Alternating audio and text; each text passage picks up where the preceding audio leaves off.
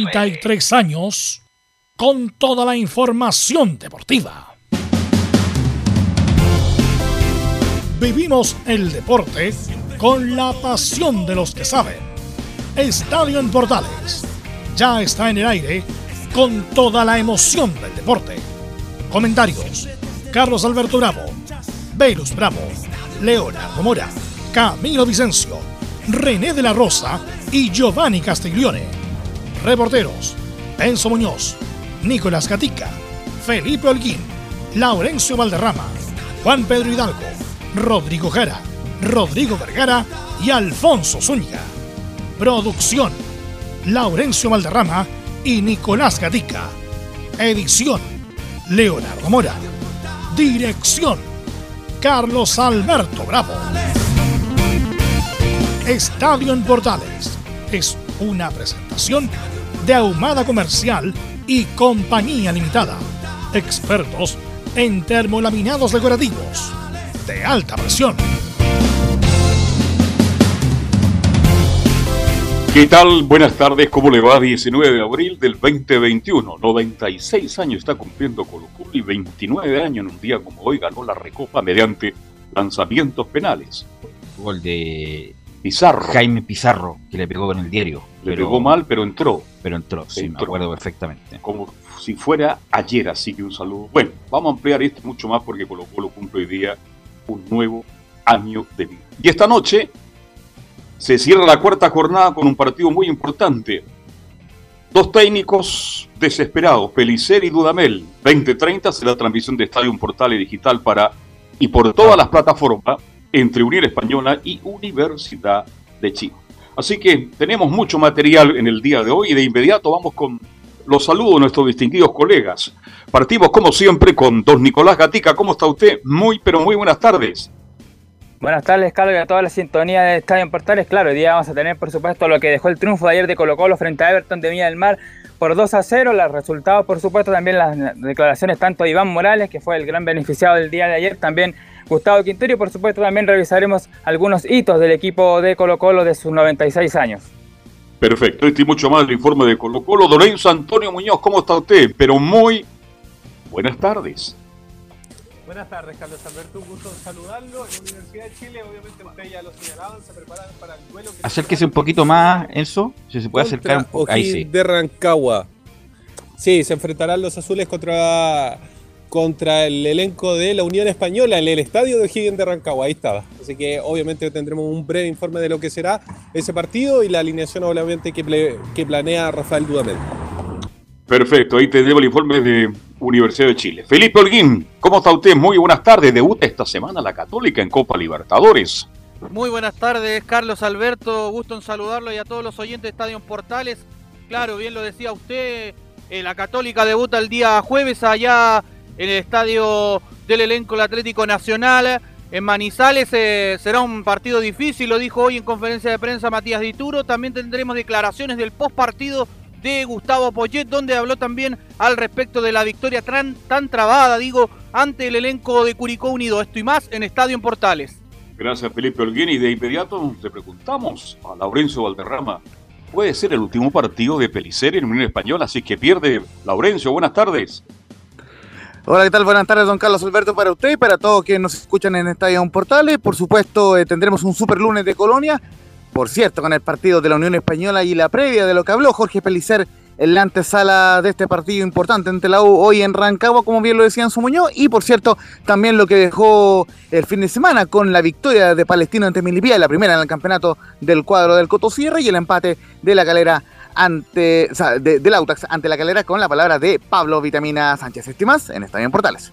Bien, vamos con nuestros comentaristas. Don, está por ahí Camilo Vicencio Santalicia. Buenas tardes. Muy buenas tardes, Carlos, para usted y todos los auditores de Estadio en Portales, con bastantes eh, polémicas también del fin de semana, con los partidos, las dudas que deja la Católica y harto tema para analizar durante esta jornada. Perfecto, y más con Vamos de inmediato, por ahí está. René de la Rosa, buenas tardes, ¿cómo le va? ¿Cómo estamos, Carlos? Buenas tardes a todos los oyentes de Portales y a todo el equipo. Perfecto. Hay varias polémicas. ¿Cuándo está de cumpleaños, René, usted? ¿Perdón? ¿Cuándo está de cumpleaños? Yo, yo ya me pasó mi cumpleaños ya, por el 24. ¿De? Sí, ¿24 de? de marzo. De marzo, ya, Ah. perfecto. Ya, igual le va a llegar un regalo entonces. Bueno, eh, vamos con los titulares que lee Nicolás Gatica. Pero soy Bien, comenzamos entonces con esta jornada de día lunes, titulares acá en Estadio en Portales. Bueno, en el fútbol chileno destaca el triunfo de la Católica y el empate 1-1 entre Unión La Calera y el conjunto de Audax italiano. Con esto, claro, el conjunto de la Católica volvió a ser líder en la parte baja, cierra con, con ninguna unidad el equipo de Santiago Wanderers. En la primera vez, en resumen, Coquimbo y Ranger ganaron sus respectivos partidos y ambos quedan primeros con 6 puntos, al igual que Puerto Montt. En Chilenos por el Mundo en Italia, Alex ingresó al segundo tiempo y el Inter de Milán igualaron 1 a 1 ante el Napoli y se acercan al Scudetto. En España, Claudio Bravo y Manuel Pellegrini con el Betis solo igualaron 2 a 2 contra el Valencia. El portero chileno falló en el primer gol del conjunto valenciano. En Brasil, Eduardo Vargas marcó un gol en triunfo de Atlético Mineiro por el torneo gaucho. En Europa, con la creación de la Superliga con 20 equipos, ¿ah? donde la UEFA y la FIFA no están para nada contentos. Incluso se dice por ahí que pretende que los jugadores de esos clubes no puedan ir a sus selecciones respectivas, por lo que claro, este tema va para largo en Europa. En el fútbol femenino, Cristian Endler fue clave en clasificación del PSG en la Champions Femenina, donde eliminó al vigente campeón el Lyon. Esto fue en cuarto de final y en la fase de semifinales se va a enfrentar al Barcelona. Vamos finalmente con el tenis donde Cristian Garín subió dos puestos en el ranking del ATP y en mujeres Alexa Guarachi se mantuvo como 15 del mundo en el ranking de dobles. Esto y más en Estadio en Portales. En Estadio en Portales revisamos las polémicas de la semana. Junto al ex juez FIFA, René de la Rosa.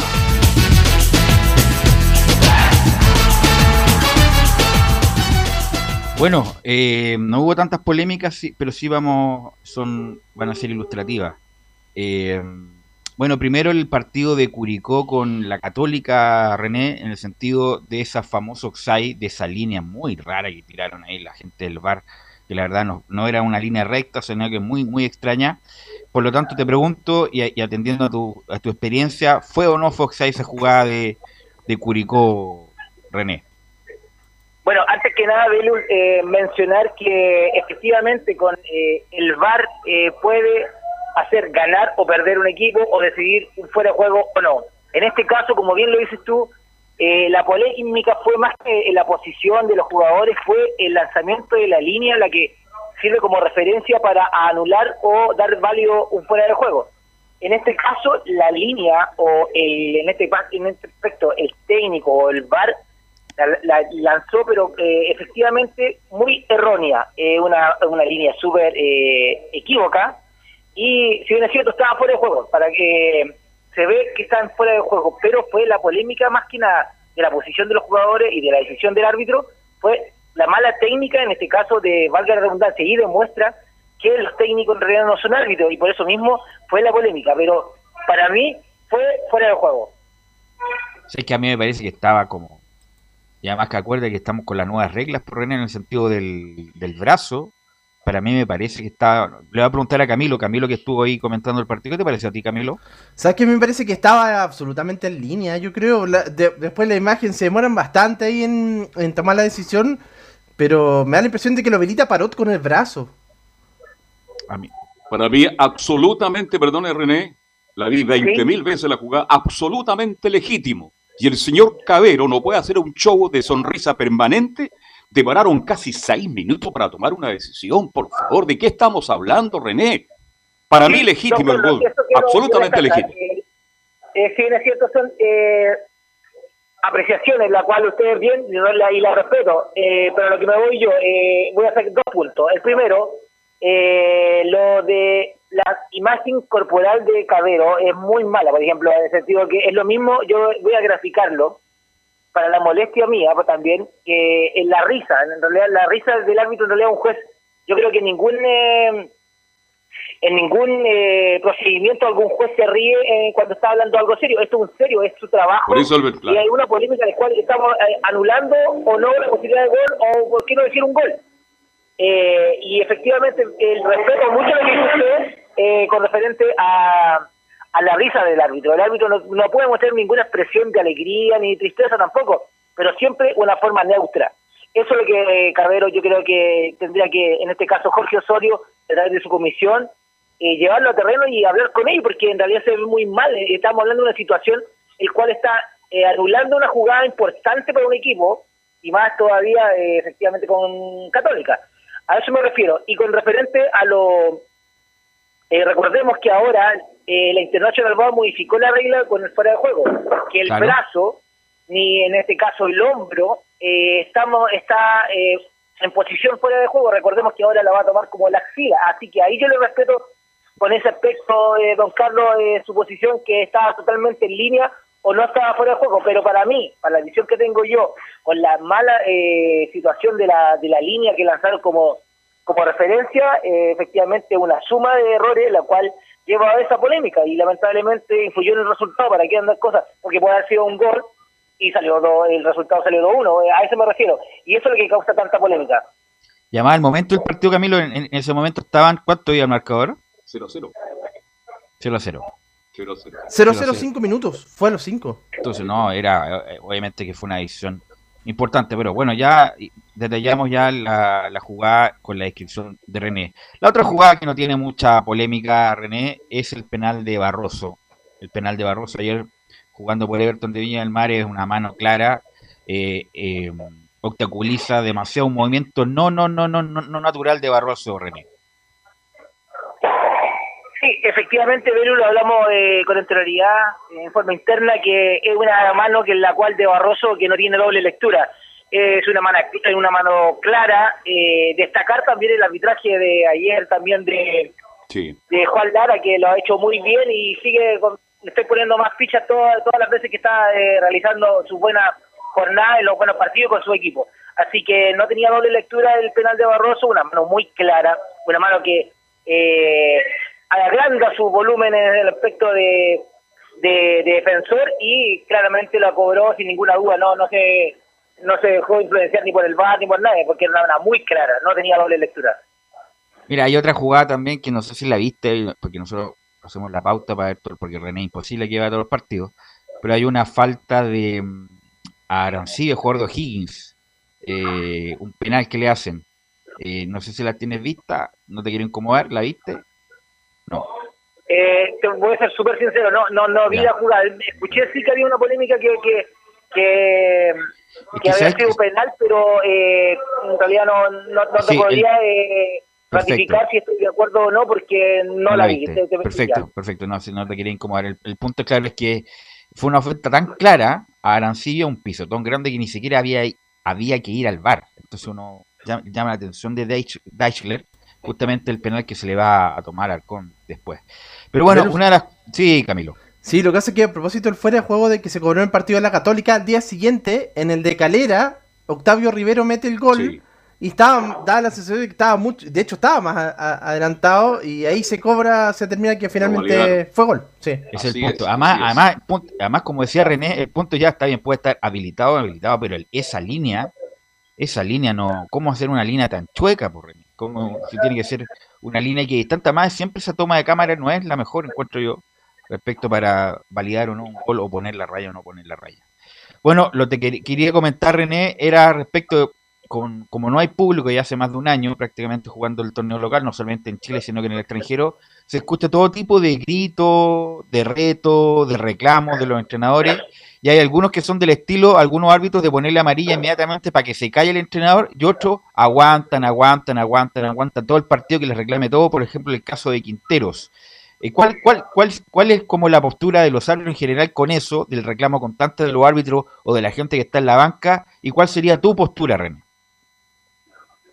A ver, eh, la bueno, recordemos que ahora eh, con la International Board, vuelvo a repetir, que es la que eh, comanda todo el asunto de las reglas de juego del fútbol, durante a nivel internacional, eh, por algo empezó a, mostrar ser parte de la parte técnica y disciplinaria de, en el campo de juego cuando se está desarrollando un partido. Por algo sacaron las tarjetas para la, la- la banca técnica, en la cual antes solamente se expulsaba, se recomendaba y salía. Ahora, para mayor circunstancia, para mayor eh, transparencia que los eh, que el juego y, la parte de las reglas quieren involucrar a la banca técnica por ser un miembro del, partido en este caso, eh, se están, están sancionando la parte técnica y disciplinaria. Ahora, con referente al campeonato nacional, el señor Quintero, el señor de ayer tuvimos eh, la oportunidad de, de ver también el entrenador de Everton, eh, con anterioridad el partido de arbitró Carvajal, eh, cuando fue expulsado Saldivia, Quintero entra como si fuese, estamos hablando de, estamos jugando en el barrio y entra el técnico a ver el jugador que está caído o a defender o tratar de separar, eso es mentira. Eh, ellos son técnicos, no son separadores de box aquí, así que ellos son técnicos y tienen que referirse a eso. Con también, con hablar también eh, autocrítica a los árbitros también en ese partido. El arquero de O'Higgins de Rancagua también en, en, en reiteradas ocasiones insultó eh, con el doble sentido y hizo lo que Quintero y la parte técnica, el, el ayudante técnico también de Quintero, no sé si es preparador físico o ayudante técnico directamente, sí, eh, siempre hay toman los alguien. cabales y se, y se quitan con el con el cuarto árbitro. Y a, a eso voy la personalidad que deben tener cada cuarto árbitro y también eh, ahora eh, es más fácil pillar a una persona que grita un insulto o que trata de eh, manifestar una desaprobación contra la regla, así que porque ahora donde no hay público, el eco en un estadio, eh, especialmente en un monumental, se escucha de- de- desde camarines. Y yo creo que ahí dejaron pasar mucho tiempo y, y- muy tarde la- las tarjetas. Y ahora se notificó ayer en el partido de Juan Lara, los cuales los dos técnicos eh, gritando cosas y eh, perfectamente Juan Lara se acercó, amarilla a, en este caso no sé si fue al ayudante o a Quintero, porque no, no eso no fue eso se lo critico, pero claramente también el pueblo reclama y reiterado al entrenador de Everton, así que eh, se tienen que ir acostumbrando los técnicos a este cambio de la regla porque recordemos, si cometen una falta también se puede graficar en la cancha, así que puede perjudicar directamente al equipo y más eh, totalmente eh, en la desaprobación hacia eh, el equipo rival. Lo que pasa, René, es que hay árbitros, hay árbitros que, por ejemplo, tú no les puedes decir nada. Por ejemplo, el típico weón que se te arrastra, por ejemplo, a mí se me arrastra mucho el weón, así weón, weón, weón. Pero no es porque lo quiera decir voluntariamente, lo tengo internalizado. Hay árbitros que no te, no te aguantan eso y hay algunos árbitros que tú los puedes, comillas, weonear. Es decir, oye, weón, oye, Gil, oye, pero Pato, oye, René. Eh, entonces, por eso, por eso te pregunto, ¿cuál sería tu postura? Porque hay algunos que aguantan mucho los reclamos hasta que llega un punto y hay árbitros que no aguantan nada y a la primera les pone la amarilla y a la segunda la roja. Eh, mira, Velus, tú fuiste jugador, eh, yo también juego a la pelota eh, y me ¿No mucho. juega usted? se puede manejar esos aspectos. Uno es eh, ser humano, sabe que en la cancha eh, pueden pasar mil cosas, pero hay un hay puntos, hay límites, hay rayas. Eh, cuando ya un jugador se pasa de la raya en el sentido de que esa viva voz y, y eh, uno, dos, tres jugadores se están dando cuenta de que ese jugador es- me está faltando el respeto, ahí yo tengo que aplicarlo y ahora recordemos que ahora con las cámaras, con, con los micrófonos, con todo el asunto, es más fácil eh, descubrir que, me grita o que el mismo árbitro insulta a un jugador. Así que hay un momento en el partido obvio que yo puedo hablar con un jugador de tú a tú en el sentido que que no que no va a faltar un respeto la parte psicológica es muy eh, psicológica muy importante para el árbitro en este caso para poder frenar ese que esto vaya creciendo y yo creo que aunque hay árbitros que no no toleran nada ni un huevón ni, ni otra cosa yo creo que tienen que ir manejando ese aspecto no estoy diciendo que que permitan eh, que se, se les vaya de las manos el partido sino que hay manera de controlar psicológicamente a un jugador mejor llevarse por la buena decir que que el jugador tiene que saber que el árbitro no es un enemigo, eh, no es el enemigo de- del jugador, todo lo contrario, es el que lleva la regla y que las va a hacer cumplir. Claro, pero hay, hay técnicos como Quintero y Sensini de Everton, oiga, que gritan Bueno, Dudamel también, ¿ah? también, gritan grita- de todo grita todo el rato. y se sienten groserías de grueso calibre, así que tienen que tener cuidado algunos técnicos, como usted bien dice, porque ahora la falta de público, la tecnología permite que los micrófonos tengan eh, un sonido espectacular y se escucha todo, todo, y hay cosas muy feas que lamentablemente la gente está escuchando por las transmisiones de televisión, René Arrelos. Bueno, pero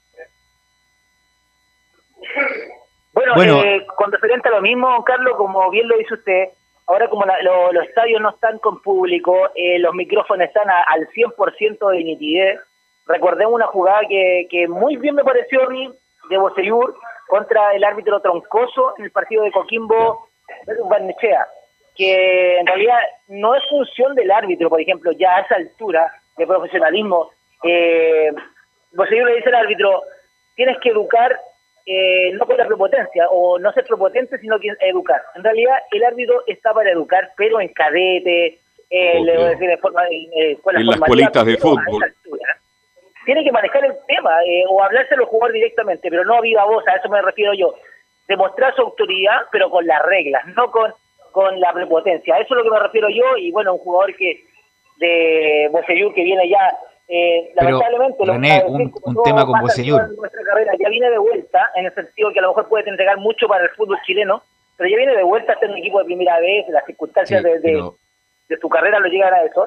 Pero él, él más que nada, por eso defiende al jugador, a lo mejor Troncoso se le pasó la mano, y yo creo que por ahí va el, el, lo que va dejando e, e, esa jugada, o lo que quiso decir Boseyur el árbitro en realidad está para educar, para, pero más que nada es para llevar la regla. Para educar está la escuela formativa, están todos, pero a lo que me refiero yo, uno puede manejar un poco el tema con la parte psicológica en el sentido de llevársela en buena. En buena y así, y así René, en ese tema. en buena, eh, eh, voy a sacar un tema que en realidad no, no tendría por qué decir. Un árbitro que, que trabajaba mucho en la psicológica, que era eh, Chandía. Chandía a todos los tiradores. Le conocía a los papás, las mamás, la abuelita, sabe cómo se llamaba el perro, pero sabía la parte psicológica es muy importante.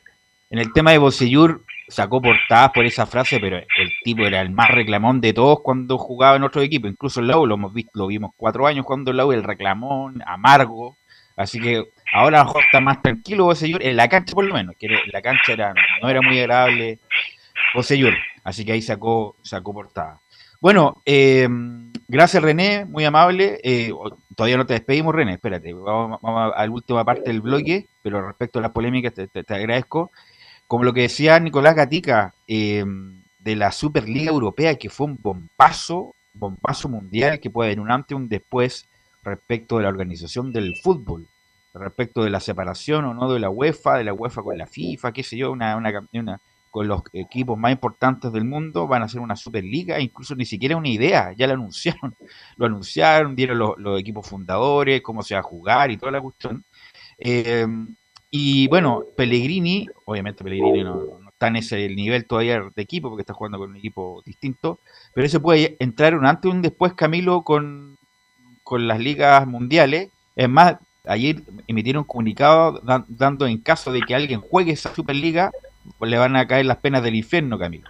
De hecho, incluso los futbolistas no podían llegar a jugar por las selecciones. Eso incluso perjudicaría, si, si llegara a concretar, a, Chile entre a Chile entre otros por el Inter de Milán, donde está en este momento Alexis Sánchez y, Arturo Vidal. Y bueno, eh, recordemos que esto nace a partir de esta nueva estructura que va a tener la Liga de Campeones, la Champions, a partir de la próxima temporada. Nace como una forma de, protesta. Claro, aquí van a haber 20 equipos, pero cerrados, pero vale decir que la parte deportiva. Son los equipos más, son los equipos más importantes. Aquí van por el billete, digamos, aquí van por la plata. Son los equipos más importantes del mundo. Y considero que no corresponde. No estoy de acuerdo, definitivamente. Más allá del dinero que se pueda ganar en el fútbol, porque es necesario y hay que, para tener buenos espectáculos, no lo en la parte competitiva.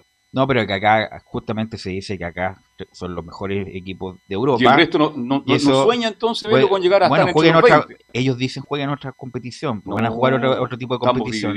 Van a jugar este equipo de competición. Acá también se quiso hacer, ¿ah? el, el, el, en Sudamérica, en Sudamérica el invento de la Supercopa que ganaban todos los solamente los ganadores de Copa Libertadores era también para eso. lo que dice la Superliga es que no ellos no van a dejar de jugar la Champions pero quieren jugar una Superliga, una Superliga de Europa. Los mejores clubes del mundo van a jugar una Superliga como aquí también se intentó con los dos equipos más populares de cada país que jugaron también una Superliga, pero así que y el banco y además está el Real Madrid, presidiendo el Real Madrid, un equipo Barcelona, los equipos más, poderosos del mundo. Y hay un banco que está dispuesto a financiar este. este no, sí, esa cuestión. Obviamente usted cree no va a haber un partido del Real Madrid con el Barcelona o el Real Madrid el Milan, por supuesto que uno lo va a ver. ¿Usted cree que va a llegar a buen puerto? Yo creo que no. No, no, por, por las presiones de la UEFA y la FIFA, no sé qué va a hacer, pero obviamente es para negociar, si todo se mm. negocia. Todo se negocia. Alguien que sí está en Europa y le está yendo relativamente bien es a Manuel Pellegrini, que está en puesto europeo, con Bravo jugando de titular.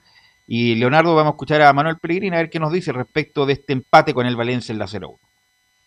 Bueno, yo creo que hemos quedado con la misma sensación en los últimos tres partidos. Un partido en Elche, donde tuvimos ocasiones para ganarlo de visita, después jugamos aquí con el puntero, aquí también tuvimos las ocasiones, nos quedamos con, con la sensación de que podíamos haber tenido más. Y hoy día también, contra Valencia, que vuelve a retirar, es un buen equipo. Entonces, por supuesto, a todos nos gusta sumar de a tres, no hemos, no hemos podido hacerlo. Creo que, eh, lo he dicho muchas veces, no lo pierda estos partidos si no lo puede ganar, pero buscamos hasta el final y creo que tuvimos la ocasión como para haberlo concretado. Después el penal creo que los metió a ellos bastante de vuelta en el partido, no, no podían encontrar espacio y teníamos nosotros en el marcador en contra la posibilidad de, de tener eh, más, eh, más lugar para nuestros ataques. Pero el fútbol es así, depende de algunos hechos puntuales y terminamos al final empatando a tu muy buen rival. Oye, estuvo cerca ahora de atajar el penal. ¿ah? Antes de eh, seguir con el Betis, acá en Chile también hubo un, un intento de insurrección, me acuerdo de los 80, de Colo Colo, la U, de jugar una liga paralela al NFP, justamente porque estaban peleados con Miguel acuerdo. cosa de historia, historia viva. Eh, lo mismo pasaba en Argentina, eh, respecto a lo, también Trejicevic en su época con Orozco, porque él, según a la U y a Colo Colo no les tocaba mucha plata en televisión, también quería hacer una liga paralela, así que esto no es nuevo en el mundo, ¿ah? Eh, siempre se ha tratado de hacer así, El problema es que habían como seis equipos de acuerdo en esa. Que siempre incluso, incluso pues. se y Colo Colo en su momento, la U, sé, me- querían jugar en la Liga Argentina, Claro. la Liga Argentina y no pertenecer a la Liga Chilena, pero bueno, esa cuestión es una locura en todo caso. Vamos con la segunda de Pellegrini respecto de que estamos en quinto lugar. Bueno, para mí las sensaciones son muy buenas. Vuelvo a insistir que en los tres últimos partidos, si bien no hemos podido conseguir los tres puntos, que nos han hecho mucha falta para poder sumar, eh, nos mantenemos en este momento en quinto lugar, un punto por arriba de la, de la Real Sociedad. Sabemos que todavía quedan 21 puntos, una enormidad de puntos cuando está tan estrecha la, lucha, así que ahora hay que pensar rápidamente en el miércoles, el partido aquí con, con Atlético Bilbao, y saber que por la calidad de los otros equipos va a ser una disputa hasta el último partido de la, de la competencia. Yo veo al equipo muy mentalizado, lo veo seguro de lo que está, de lo que está haciendo, así que ojalá podamos mantener este nivel de aquí hasta el final de la temporada. Así que ahí siempre Pellegrini muy, muy equilibrado. Eh, Camilo, ¿tendrá usted los nombres de la de los equipos de la Superliga? Está famoso, ¿no? Lo tiene por ahí. Sí, sí, está el. Real Madrid. Son 12. Sí, a ver, cuéntame. Sí, está el Real Madrid. El Barcelona, Bueno, el, Bar- el Barcelona. el Atlético de Madrid, El Atlético de Madrid también está. Sí, a por Italia, el Milan, el Inter y la Juventus. Sí, señor. sí. También está por Inglaterra. Sé que está el Arsenal. También Está está, el Arsenal, el Manchester United, el City, Chelsea. el Liverpool y el Chelsea y el Tottenham. Ahí, ahí. Oye, echaron a Mourinho. ¿eh? Más a El Manchester City también está. más está el Paris Saint Germain, ¿no? No, No, el Paris los equipos está. franceses y alemanes No todavía no han fuera. dicho nada. Así que ahí están los equipos, no, para, insisto, es una hecatombe a nivel europeo, así que están muy atentos con eso. Acá están todos pelos. A ver, A ver, vamos. Es el Milan de Italia. perfecto. El Arsenal de Inglaterra. El Atlético de Madrid de España. El Chelsea de Inglaterra. El Barcelona de España. El Inter de Milán de Italia. La Juventus de Italia. El Liverpool de Inglaterra. El Manchester City de Inglaterra. El Manchester United de Inglaterra. El Real Madrid de España. Y el Tottenham de Inglaterra.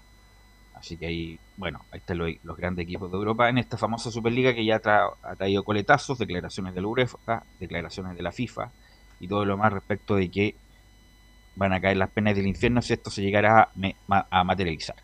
Bueno, vamos a ir a la pausa. Vamos con René, pues si está en línea. No, René. se fue René Se ya. fue René, Se por fue favor, René No lo despedimos, qué lástima. Sí, van a tener que comprarle un celular a René porque no Por pudimos hacer lo que teníamos que hacer. Y- Bueno, Y gana bien. ¿ah? Eh, Bueno. vamos vamos a, a la pausa y volvemos con Colo Colo.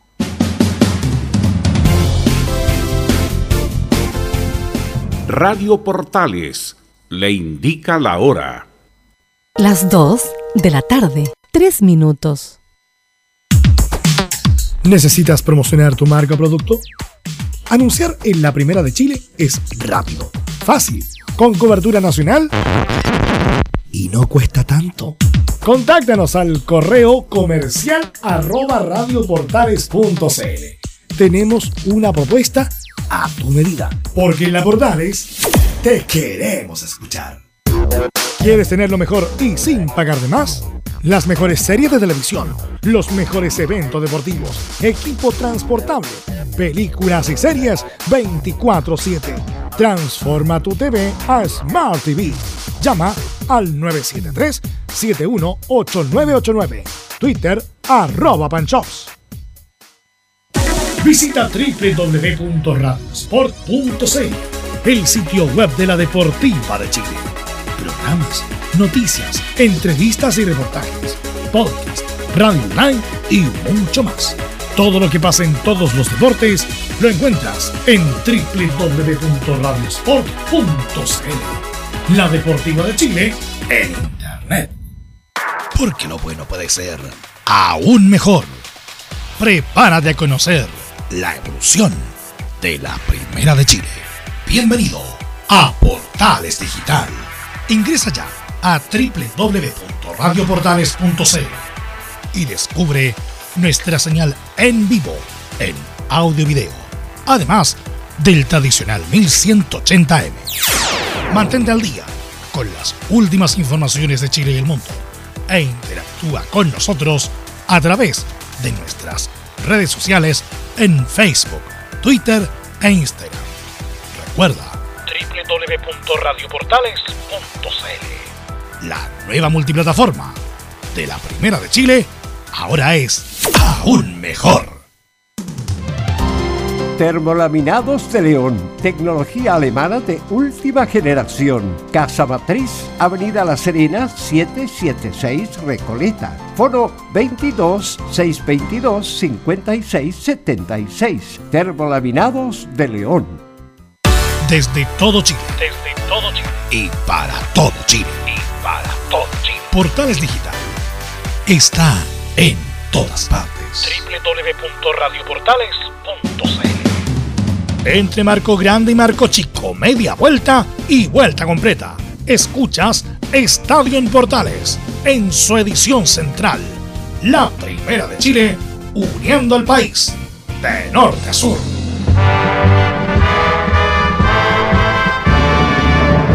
Cantemos todos de Arica Magallanes, por Colo Colo, ejemplo de valor. Por su hidalguía no hay nadie quien lo gane, porque defiende con gloria el tricolor. Es Colo Colo como el gran araucano. Bueno, 96 años está cumpliendo Colo Colo el día de hoy. Bueno, ya es con, Alti conocía la historia de cómo se formó Colo Colo, que surgió una separación ahí con Magallanes, ahí en el bar. Eh, en la, frente al, cementerio general. El, el, ¿Cuánto quita pena, no? El quita pena. El quita el quita pena, David Arellano y un par más eh, formaron Colo Colo, lo que se transformó posteriormente da una de las instituciones, sino en la institución deportiva más importante de Chile. Así que 96 años con una gran cantidad de historias, sin duda, que estuvo a punto de ser quebrantada o contar una página negra. El año pasado justamente estuvieron ahí al, al borde, al borde de irse por primera vez en la historia a la primera vez. Yo creo que ya, ya no, nunca más van a estar en esa posición, yo creo, a, menos que sigan haciendo las cosas tan mal como el año pasado. Pero no creo que no, porque Colo Colo, bueno, después vamos a hablar del partido. Colo Colo está mejorando, mucho, está mejorando, está jugando mucho mejor, se sabe ahora lo que está, a lo que quiere el técnico. Pero es, no obstante eso, recordar a todos los eh, hinchas, simpatizantes, grandes jugadores de Colo Colo que han pasado por este club, que han ganado mucho, los que han ganado más títulos locales en, en, a nivel local, eh, y también obviamente esa famosa Copa Libertadores. La Copa Libertadores fue un triunfo espectacular el año 91, como si fuera ayer. Bueno, fue el, el, gran logro del fútbol chileno. Pareciera que si fuera ayer cuando las calles de Santiago estaban prácticamente apestadas de público en todo Chile. Así que para Colo Colo, 96 años, yo he tenido la suerte, el privilegio de viajar. Y lo digo, ya sabe que yo tengo simpatía por la U, pero yo soy profesional. Yo he viajado mucho más con Colo Colo y con la U, porque Colo Colo es un equipo con mucha historia. Tengo la suerte del privilegio de haber relatado prácticamente el 95% de los partidos Colo Colo campeón del 91. Entonces son momentos Fui conocido de Dragicevic, terminamos peleados, después nos reconciliamos. Eh, fui amigo de, del Guatón Vergara. En fin, conozco la historia de Colo Colo y creo que Colo Colo merece 96 años. Y merece de ahora en adelante reencontrarse con el éxito, no solo deportivo, velo, sino en lo administrativo. Así que Colo Colo ha pasado por momentos muy duros, muy complicados, pero ¿quién puede colocar en duda lo que es Colo Colo para el fútbol chileno en general? Así es, y eso nos va a contar Nicolás Gatica eh, sobre el aniversario de Colo Colo y lo que pasó ayer en la victoria de Colo Colo sobre Everton, Nicolás. Claro, algunos números del equipo de Colo Colo. Primero, bueno, ver los títulos que son 32 del equipo colocolino. El primero fue en el año 1937 y el último fue el año 2017, recordemos el torneo de transición, eh, donde estuvo Pablo Guedes como técnico de ese cuadro de Colo Colo. Fue el último técnico en ganar este torneo. Las Copas Chiles tiene 12, siendo la primera en el año 58 y siendo la última en el año 2019 con Mario Salas, el único título que ganó el comandante en el equipo de Colo Colo. La Supercopa de Chile tiene dos el 2017 y el 2018, la que le ganó a la Católica 4-1 y al cuadro de Santiago Wanderers en esa temporada. Después, campeonatos de apertura, antiguamente se llaman así, tenía cuatro eh, títulos, el 33, 38, 40 y 45. Otra liga que se llama Campeonato Nacional de Fútbol, que se fue del año 1936, también la ganó. Liguillas pre-libertador tuvo 13, el 88, 87, 88. Una pre-sudamericana en el 2007. Y aquí vamos los títulos Internacionales el 91, por supuesto, la Copa Libertadores, el 92 la Recopa Sudamericana, un día como hoy, a 19 de abril del año 92, el penal último de Jaime Pizarro allá en Kobe, Japón, que significó el 5-4 frente al cuadro de Crucero, que después, claro, dos años consecutivos, 97 y 98, fue la bestia negra de Colo Colo, el 97 lo eliminó en semifinales y el 98 en cuartos el equipo brasileño, pero en el 92 por lo menos ahí Colo Colo celebró de buena manera y tiene el 92 la Copa Interamericana donde le ganó al Puebla mexicano los dos partidos 4-1 y 3-1 por amplio margen en esa oportunidad. Tuve la suerte también de estar en ese triunfo de Colo Colo allá en México, 4-1, que era una estación de Paulo Marcelo Marchichotto. Y después Colo Colo fue a jugar con el Real Madrid, porque acuérdese. Pero fue un amistoso la Santiago Bernabéu. Santiago Bernabéu. Ahí se jugaba un trofeo muy importante. Era un amistoso. Sí, pero estaba dentro de lo que los equipos campeones de la Libertadores podrían llegar a Era una invitación. El Real Madrid siempre invita a clubes y en esa época Colo Colo salió Por campeón de la Libertadores y lo llevó a España y lamentablemente se fue de boleta. Le fue muy mal. 6-1 perdió con un penal de Rubén Martínez, Nicolás Gatito. Otra estadística de Colo Colo, como decíamos, ha estado 89 temporadas en primera división. Afortunadamente para los hinchas nunca ha bajado, estuvo a punto el año pasado, o este año de hecho, pero se salvó. 89 temporadas donde ha jugado 2.717 partidos, ha ganado 1.432, ha empatado 675, perdido 610, marcando 5.553 goles, recibiendo 3.453, una diferencia positiva de más 2.100 y por supuesto puntos, es el equipo con más puntos en la historia con 4.971, un rendimiento del 60%, igual en algunos datos lo sigue la U con 4.396 puntos, la Católica con 4.246 y aparece cuarta la Unión Española con 3.871 puntos, el equipo, los equipos que más puntos han tenido en la historia del fútbol chino. Los entrenadores han sido 89, pero vamos a ir solamente con el primero que fue Waldo Sangüesa, que estuvo la temporada 33 y 34, donde consiguió un título y obtuvo un 71,60% de rendimiento. Y el último técnico, bueno, ya sabemos hasta el día de hoy, Gustavo Quinteros, que ha jugado en este torneo de 2021 cuatro fechas, cuatro partidos, con dos triunfos, un empate y una derrota. Está cuarto el equipo colocolino con siete unidades. Y lo último, bueno, vamos a ver revisar los goleadores que tiene, por supuesto, el equipo de Colo Colo. Claro que vamos a los goleadores históricos que tiene el equipo Albo.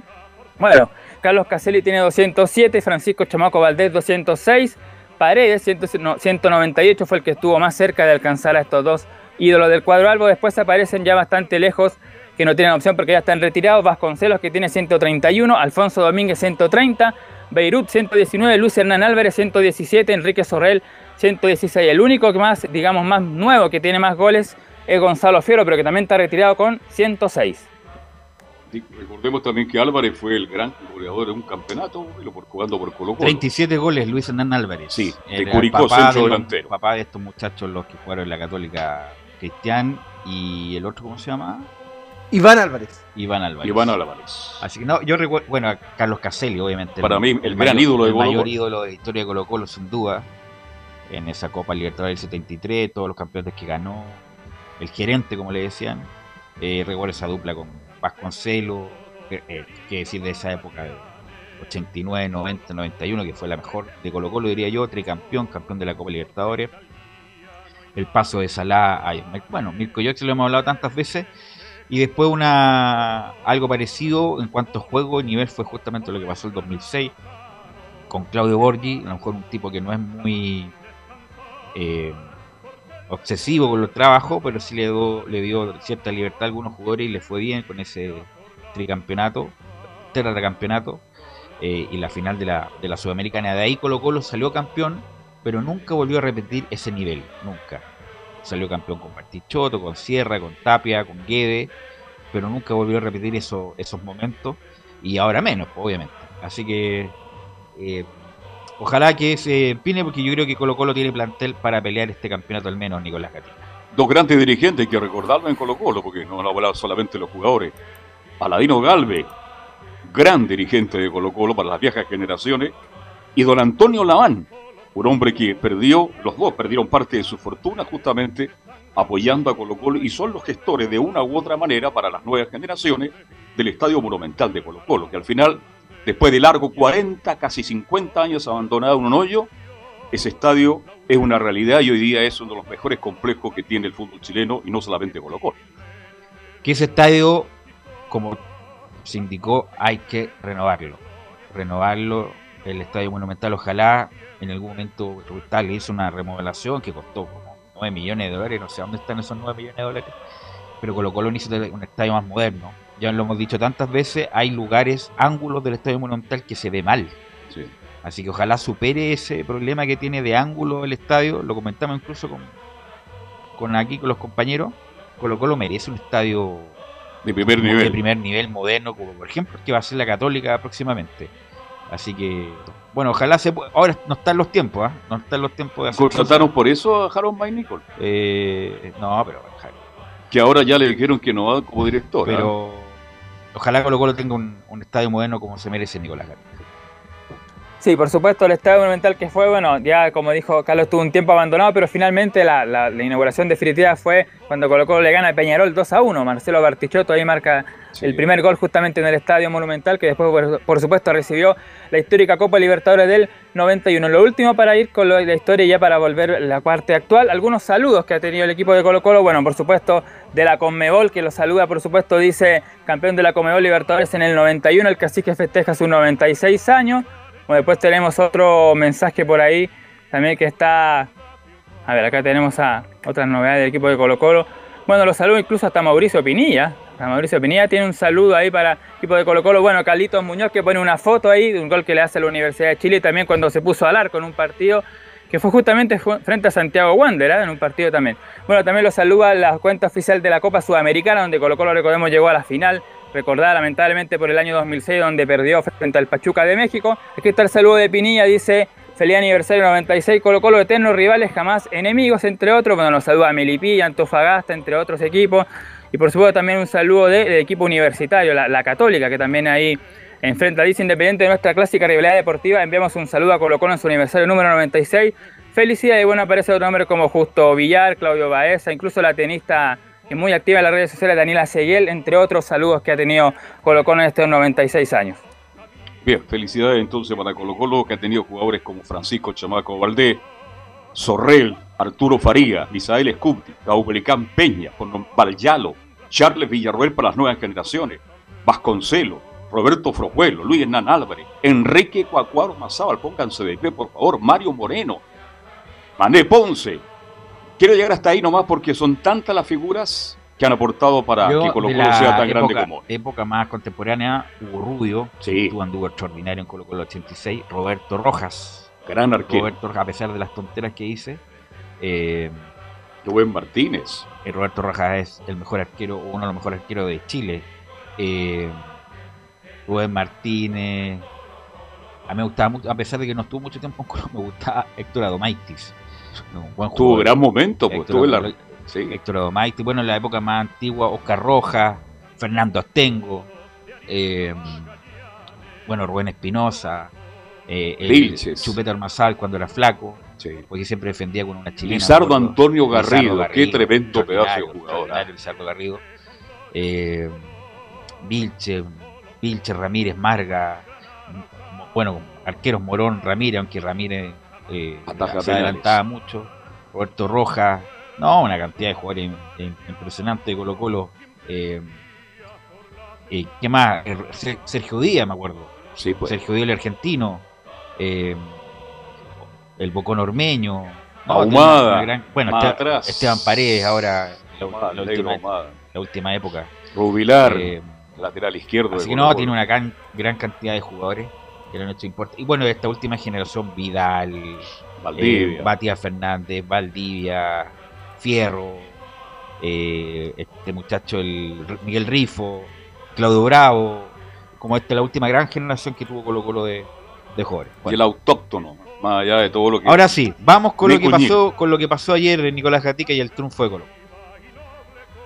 Y bueno, eh, lo último, y ya hacemos la relación con el partido de ayer, decir cuáles fueron los entrenadores que más partidos han dirigido en Colo Colo. Se deben acordar ustedes de este Pedro García con 273, el técnico que más tiempo estuvo en Colo Colo. Después Arturo Salá aparece con 265 y cierra Gustavo Benítez el pollo con 214 partidos dirigió. Y lo último, los jugadores que más partidos han jugado en el equipo Albo. Lizardo El Chano Garrido 559, Leonel Herrera 556, Fierro, a Gonzalo Fierro 471, Jaime Pizarro 452 y el portero Misael Scuti 436. Ahí están entonces los jugadores con más partidos en el equipo de Colo Colo. Por supuesto, todos estos retirados de, de la actividad. Sí, Leonel Herrera con. ¿Cuánto el central González? ¿Cuánto? Rafael González. Rafael González. Una gran dupla, me había olvidado. Es que no quiero nombrar más porque siempre se queda alguien en el El loco, tintero. el loco Pae, El Loco Pae, para mí el mejor seis el del fútbol Pollo. Deli, Leonardo La Espiga Blanca. Pollo Deli, Carlos Caselli, eh, Vasconcelos ya lo nombramos. Guaguaro Horacio Simaldone, me acuerdo. Puntero izquierdo, Horacio zurdo. Simaldone, sí, no, tiene muchos jugadores Colo Colo. Colo Colo, un equipo que ha marcado la pauta en el fútbol chileno. Así que felicidades para todos los hinchas de Colo Colo de Arica a Punta Arenas. Bueno, ahora sí entonces con respecto al partido de ayer, igual algo relacionado porque antes del compromiso Colo Colo hizo algo novedoso, bueno, utilizó en los jugadores de Colo Colo los 11 que formaron allá en, Evert, en Viña del Mar, en Sausalito, eh, jugaron con la camiseta del- de la primera formación que tuvo Colo Colo en el año 1925, un partido amistoso que ganó 6 a 0. Así que ese partido, y este fue el equipo que estuvo en Colo Colo en esa jornada y que ayer tuvieron los jugadores la camiseta. En el primer tiempo fue Eduardo Cataldo en el arco, al Absalón Bascuñán y Togo Bascuñán, que eran los defensas, Francisco Arellano, Guillermo Cáceres, Juan Quiñones y Clemente Acuña en el medio campo. Acuña la tenía, me acuerdo, Jason Rojas, entre otros. En el ataque estaba Rubén Sepúlveda, Luis Contreras, Humberto Moreno y aquel que sorprendió a todos, ¿sabes? porque David Arellano, que fue por supuesto el capitán de ese año 25, lo tenía en la camiseta, Gabriel Suazo, el 17, y de inmediato las redes sociales hicieron eco de, que Gabriel Suazo justamente tenía que tener el apellido David Arellano en su camiseta. Así que Bien. eso se comentó antes. Y después, claro, ya en el segundo tiempo jugó con el equipo normal que tuvo el equipo colocolino, que fue con Brian Cortés, Jason Rojas, Fuentes, que esta es la novedad que jugó como central, que lo destacó después el técnico Quintero, lo vamos a escuchar. El chico Gutiérrez, de 18 años, que cada vez se afirma más, y Gabriel Suazo, el ya mencionado David Arellano, Gabriel Costa en el medio junto a Soto y el Colo Gil, que también se está firmando el volante argentino-chileno, Martín Rodríguez, y en la ofensiva, bueno, Marcos Volados, y uno que tenía una semana especial que de hecho se vio ansioso en el primer tiempo, se perdió varios goles en el equipo colocolino, pero el segundo tiempo, claro, cuando fue el penal de Barroso, tuvo la, la tranquilidad necesaria para marcar el gol y abrió la ruta, por supuesto, al triunfo del equipo colocolino, que después la confirmó el mismo Morales con un pase profundo y Gabriel Costa, que hace rato no marcaba, para derrotar al portero Tornacholi y marcar el segundo gol. Fue mucho más Everton ayer del primer, perdón, Colo Colo fue No, mucho más que Everton no le hizo ni cosquilla. Eh, tuvo pasaje Everton el segundo tiempo, los primeros 10 minutos, pero nada más. No, Colo Colo fue mejor, mejor todo el partido. Todo el Sí. partido lo presionó, a Colo Colo lo veo bien Pero físicamente. tuvo un gol, Waterman, lo veo, lo veo más rápido a Colo Colo, lo veo, pero está bien, puede haber una, una cuestión pero aislada, 0 a 0, Velus. una cuestión aislada, pero no es una cuestión de Y si juego. ese gol entra, esa pelota entra. Pero estoy hablando de juego. No, de juego Colo Colo de juego. inmensamente superior. Y puede, puede haber un Está pelota- jugando muy bien Colo Colo. Puedo ver un, un pelotazo aislado y Waterman se puede meter, obviamente un hombre peligroso, pero Everton no lo hizo cosquilla y el Colo Colo. Colo Colo controló el partido, todo el partido, eh, lo veo bien físicamente, rápido, presionando arriba, eh, Costa lo veo bien, al Costa, el mismo, el mismo Morales, Morales. Gil, muy bien Gil, un hombre que es, mira una cuestión tan básica, Camilo. Gil se la pasa un blanco, viejo, y se la plaza un blanco con intención, no pases para el lado intrascendente, que a veces es necesario dar un paso para el lado para abrir espacio.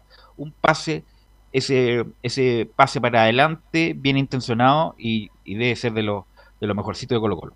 Sí, también, bueno, Matías, eh, Martín Rodríguez también que también tuvo un buen, un buen primer tiempo, Volados también que está, tiene, tiene un, buen, buen equipo en general Colo Colo y que lo está demostrando contra, contra Everton en, en este caso. Y claro, Iván Morales también, a pesar de los goles que perdió el primer tiempo, pero después la segunda parte fue fundamental para los dos goles, pues, convirtiendo uno y después dando el pase para el segundo. Con toda esta crisis que ha tenido Colo Colo de falta de centrales, hay dos jugadores para destacar. ¿ah?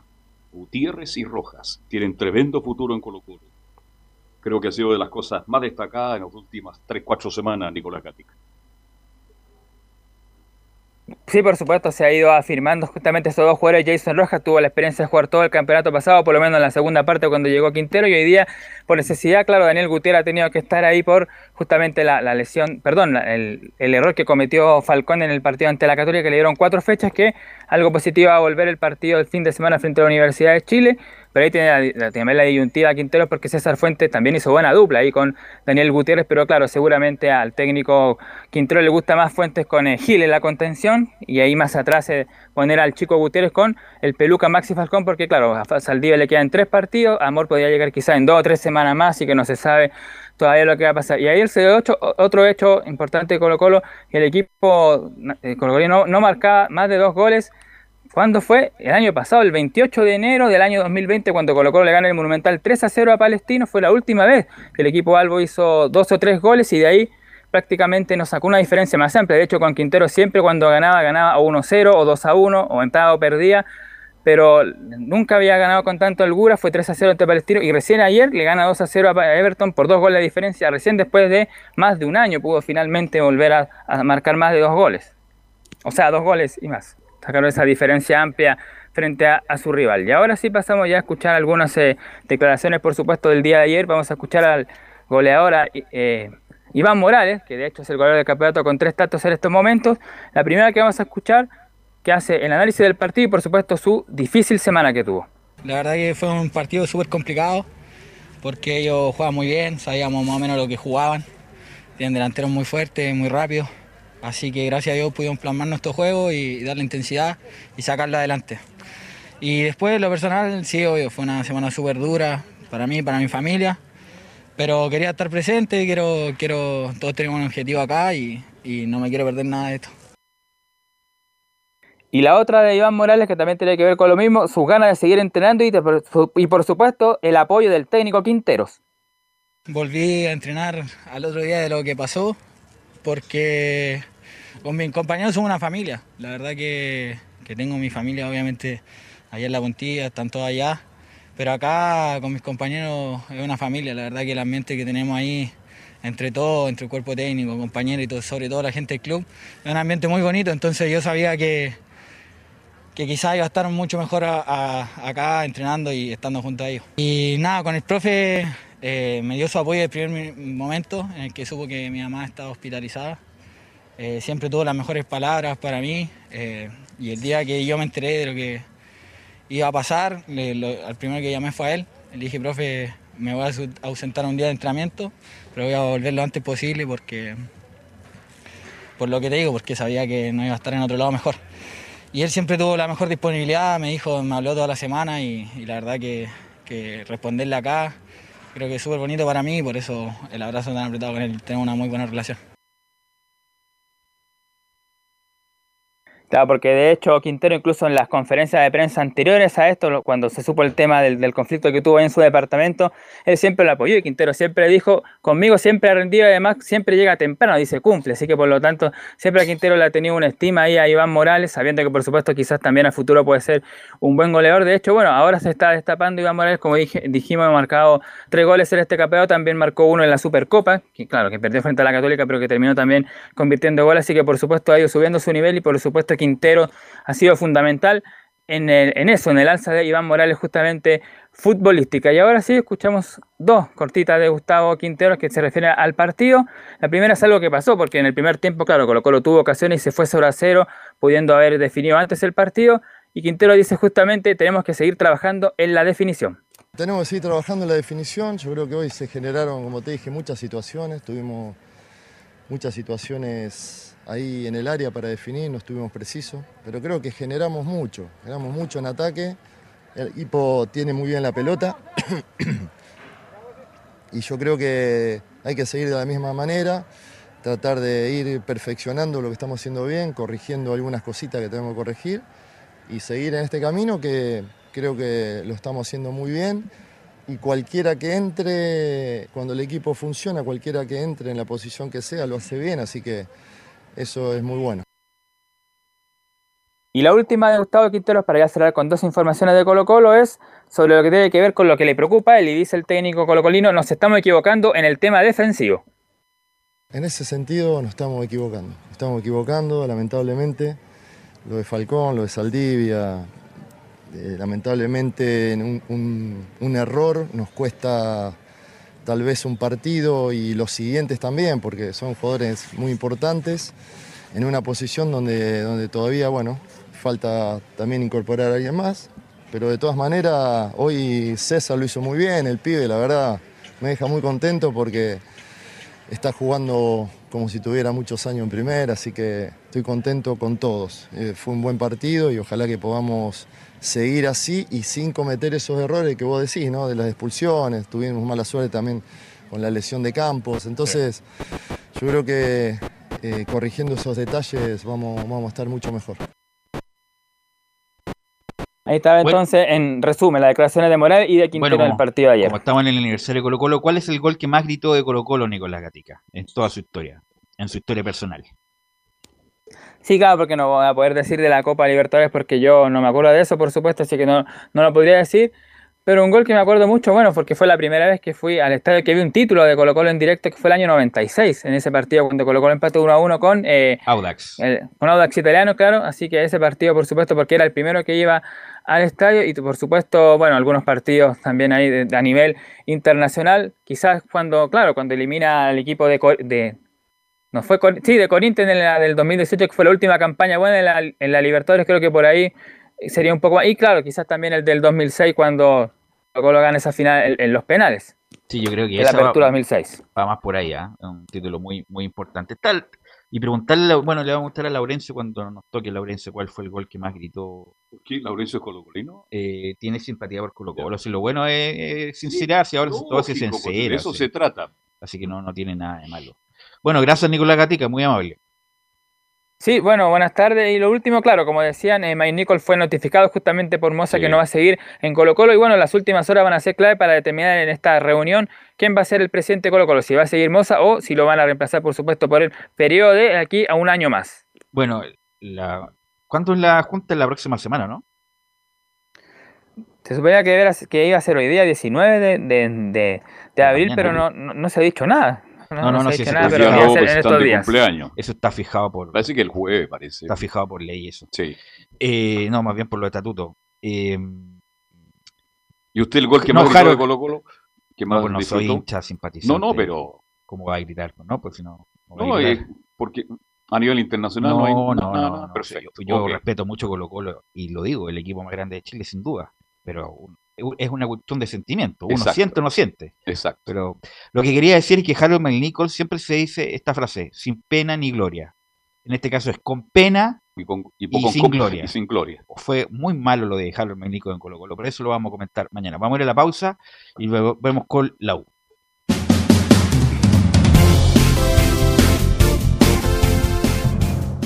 Radio Portales le indica la hora. Las 2 de la tarde, 32 minutos. Ahora más que nunca, quédate en casa y disfruta de algo rico sin pagar de más. Somos de la casa, una delicia al paladar. Conoce nuestra variedad de waffles, sándwiches, empanadas de horno y mucho más. Contáctanos vía WhatsApp al más 569 5018 3008. Atendemos todas las tarjetas de crédito y Red Compra. Infórmate más en nuestras redes sociales, en Instagram y Facebook. Recuerda, somos de la casa, una delicia al paladar. Durante esta emergencia sanitaria, realicemos actividades junto a nuestros niños, niñas y adolescentes. Intentemos solucionar los problemas con diálogo y conversando sobre las emociones que surgen estos días. Que ellos confíen en sus padres o adultos cuidadores puede evitar el consumo de alcohol y otras drogas. Si necesitas ayuda, ingresa a senda.gov.cl o llama al 1412. Senda, Ministerio del Interior, Gobierno de Chile. Visita www.radiosport.cl, el sitio web de la Deportiva de Chile. Programas, noticias, entrevistas y reportajes, podcast, radio online y mucho más. Todo lo que pasa en todos los deportes lo encuentras en www.radiosport.cl. La Deportiva de Chile en Internet. Comercial IAC y Compañía Limitada. La mejor calidad mundial en laminados decorativos. Comercial IAC y Compañía Limitada es Vertec en Chile. San Ignacio 1010, Santa Rosa 1779, Avenida Mata 446 y Portugal 501. Comercial IAC y Compañía Limitada es Vertec en Chile. Desde todo Chile. Desde todo Chile. Y para todo Chile. Portales Digital está en todas partes. www.radioportales.cl Un acercamiento electrónico a todo lo que pasa en el fútbol. Escuchas Estadio en Portales en su edición central. La primera de Chile, uniendo al país de norte a sur. 14 horas con 35 ya. Y, y la U, me imagino, ya debe estar viajando a Rancagua. No, no sé, viaja a Rancagua. Nosotros también tenemos equipo viajero que va a Rancagua porque la U tiene una parada muy importante. Porque juega con la Unión Esp- Española, no solamente que aspira a ganar por primera vez en el torneo, sino que también que hay una mejora en el juego en su Muñoz. saludarte, a indicarte inmediatamente, la U todavía no viaja a Rancagua. Se van a ir un poquito más tarde porque el partido a las 8 y, y hay que hacer la hora, usted sabe. Para no Así darse van a- vuelta. Para no darse vuelta. Sí, para no darse vuelta, almuerzan Está en todo el CDA. cerrado ahora. Claro, también. Está en fase 1 Rancagua, así que... Oiga, pero la, la U debe estar acá en el complejo y de acá salen, de- No sé si almuerzan pueden- no acá. sé si pueden almorzar juntos. sí. ¿Sí? ¿Pueden almorzar Sí. junto con las nor- normas sanitarias? No, no, pero i- igual, igual almuerzo. Hay espacio ahí, almuerzan, Sí, una hay espacio siesta. amplio. No, si no, Sí, ese, no, ahí- ese era el problema. ahí hay ahí. muy demasiado amplios. Ya, entonces almuerzan una siestecita. Pero si no hay espacio para dormir ahí. Sí, sí, Ya uno hay, tiene cama. hay camarote. pues. No. La vez que fuimos, que no era hotel, no había el giro. No sé, bueno, a lo mejor Enzo Muñoz. Yo fui, Él lo explica yo fui la vez que inauguraron El complejo. el complejo, después no, no- nunca más pasé, pero no, al fondo hay un camarote, parece que lo usaban los cadetes. Pero es que con mayor razón uno no puede dormir juntos, sí, por, por la no. norma sanitaria, digo yo. Solo, solo un detalle, no sé. existe lo que se llama la Casa Azul, que es muy parecido a la, a la Casa Alba, pero no está en el CDA, está a lejos del CDA. Ah, ya. Así que yo tengo entendido que al menos no hay pieza. O sea, no, no he entrado tan adentro del CDA para saber si hay pieza o no. Sí, sí, no creo, no, si no estaba el. no- bueno, no sé cómo lo harán ahí los muchachos. ¿Cuál será la, la logística, Enzo? Sí, pero ahora eh, metiéndonos un poquito al partido, Universidad de Chile este fin de semana no tuvo acción porque la va a ver recién hoy día a las ocho y media. La transmisión de Estadio Portales comienza a las 8. Así que pasemos a escuchar algunas declaraciones. La primera de uno que va a tener un partido especial. Jugó en Unión Española y obviamente tiene un partido, una, especie de revancha, podríamos decirlo, porque en el partido pasado con la Unión, no sé si ustedes se recuerdan, en la era de Hernán Caputo, se terminó lesionando, una lesión bastante grave que lo dejó bastantes mm, semanas y partido en particular eh, fuera de las canchas. Así que escuchemos la palabra de Pablo Aranguis que habla sobre este partido especial contra la Unión Española. Un partido especial con, con sentimientos encontrados contra mi ex equipo, el equipo que me formó. eh, también con, con la espinita clavada, ya que, ya que la primera fecha con ellos del torneo pasado me sufrí la fractura de, de mi quinto metatarsiano, así que un partido muy especial, como te digo, con hartos sentimientos encontrados y con la esperanza de, que sea una buena semana esta que nos estamos preparando para, para ya meternos de lleno y empezar a conseguir de a tres puntos. Ahí está la primera declaración de Pablo Aranguis, que obviamente esta semana es bastante especial, ya lo decía Nicolás, el partido, el próximo que tiene tanto, o sea, Universidad de Chile es Colo Colo, después del partido con Unión Española, pero pasemos a escuchar otra declaración de Jonathan Andía que habla sobre este partido contra la Unión Española. Sí, como todos los equipos creo, creo que salvo dos, tres equipos que han, han alcanzado regularidad, y los demás estamos siendo irregulares, puede ser por el principio del campeonato, pero Unión es un gran equipo, tiene grandes jugadores y, y es un rival de, para tener precaución. Eh, la semana vamos a trabajar de la mejor manera para por llegar a los tres puntos que nos ha sido esquivo estos dos partidos, pero vamos con toda la confianza para ganar. Ahí está la palabra de Jonathan Andía, precisamente refiriéndose a este partido. Enzo, usted estaba hablando de Arangui, Arangui va citado, ¿no? Yo tengo entendido que va, Ah, pero no ah. es titular. A ver, ahí hay un detalle muy importante que no lo hemos tocado, pero en Universidad de Chile hace bastante tiempo, yo les diría que desde el partido de la vuelta contra San Lorenzo, que no se publica la citación. No hay citación de los equipos. Yo tengo entendido al menos que Pablo Arangui está, está dentro de los 18 jugadores que van a estar para este partido. Eh, yo les diría que va a ser suplente. Tenemos una formación más o menos confirmada, pero todo apunta a que Pablo Arangui va a estar, pero va a ser suplente. Como el otro día, como el otro día contra, contra la Serena. Sí, pasemos a escuchar otra declaración de Universidad de Chile que habla em, eh, Fernando, el tuto de Pole, que habló, por ejemplo, en conferencia de prensa, no sé si recuerdan, la única conferencia que tuvimos durante la semana, que habla sobre también este partido contra la Unión Española. Obviamente que va a ser un partido complicado, los dos necesitamos conseguir nuestro primer triunfo en el campeonato. Ellos no arrancaron tampoco de, la mejor manera, también sumémosle que los dos hemos quedado eliminados rápidamente de, de la, de la Copa, entonces eh, los dos estamos muy necesitados eh, de un triunfo. Así que eh, va a ser un partido, como te digo, difícil, eh, tiene grandes individualidades Unión, que si funcionan como equipo eh, es aún más difícil, así que, pero nosotros estamos eh, enfocados en, en en lo que podemos hacer para, para conseguir el- el triunfo en Rancagua. Ahí está, la palabra de el tuto de Paul, obviamente refiriéndose a esta localidad de Universidad de Chile, que ya la, la hemos dicho hasta el cansancio, va a ser a lo menos hasta el primer semestre, que va a ser la localidad de Universidad de Chile en el Teniente, en Parque el Teniente de Rancagua, en el estadio donde hace de local O'Higgins. Esta vez se va a Bueno, enfrentar no a la Unión ¿te Española. Enzo, que hace dos semanas hablábamos de la localidad y todo, y hubo un partido de rugby en el Estadio Nacional justamente cuando la U jugaba con Huachipato. Entonces, no, que lo están preparando, lo están no sé qué, qué cuestión, ya había un partido de rugby donde sí se hace mierda las canchas, es un partido de rugby. Así que la verdad no sé cuál habrá sido los tiempos de la administración y de la cuestión que organiza los Panamericanos, no tengo idea cómo, cómo el asunto, pero no, er- no, era, no era tal, porque estaban jugando el partido de rugby justamente en el momento que la U jugó con eh, Huachipato en Rancagua. Claro, una situación que, que técnicamente la debería explicar eh, el Ministerio del Deporte.